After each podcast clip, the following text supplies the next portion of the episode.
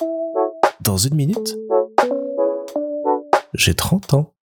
Salut Pour en terminer avec le volet euh, école primaire, je pense qu'il faut retourner un petit peu sur tout ce qu'elle m'a apporté. Donc euh, je voulais raconter, j'ai appris à bien travailler, à faire mes devoirs, à être euh, dans le rang. J'ai aussi découvert à l'école primaire que j'avais de très mauvais yeux en étant au fond de la classe et en ne voyant absolument rien au tableau. J'ai eu une première approche des langues, que ce soit l'allemand ou l'anglais, une première approche de la religion et une première approche aussi des relations sociales. Parce que j'ai eu plein de copains, on s'est beaucoup amusé, mais il y a eu aussi des moments de tension. Je me rappelle qu'il y a eu la guerre de l'école primaire à un moment qui a dû durer à mon avis une récré, mais qui était un événement tel qu'on en a parlé dans le petit journal de la classe qu'on faisait. C'était aussi une première ouverture à la nature et à l'écologie parce qu'il y avait un petit euh, potager botanique qui était pas très loin de l'école et auquel on allait euh, le mercredi ou le samedi apprendre à reconnaître des oiseaux, planter euh, des arbres, planter des arbres non, planter des fruits et légumes, les voir grandir au fil de l'année, s'en occuper, voir un petit peu comment tout l'environnement évoluait au fil du temps. J'en garde des super souvenirs de ces sorties parce que c'est là où j'ai appris que il faut cueillir par exemple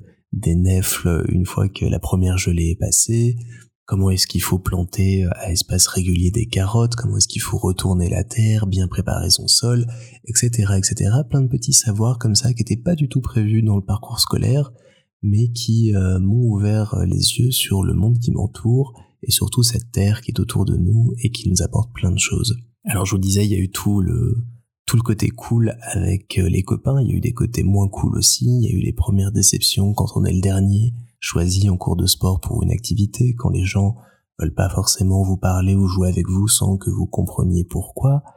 Il y a les premières déceptions amoureuses aussi. Je me rappelle que euh, mon amoureuse de l'époque euh, avait été euh, séduite par un autre de mes copains, était partie du jour au lendemain avec lui et que j'en avais été très triste, même si aujourd'hui je serais plus donné ni le nom de mon amoureuse ni le nom du copain de l'époque, comme quoi les choses euh, changent et les souvenirs font que on ne garde que le meilleur à la fin.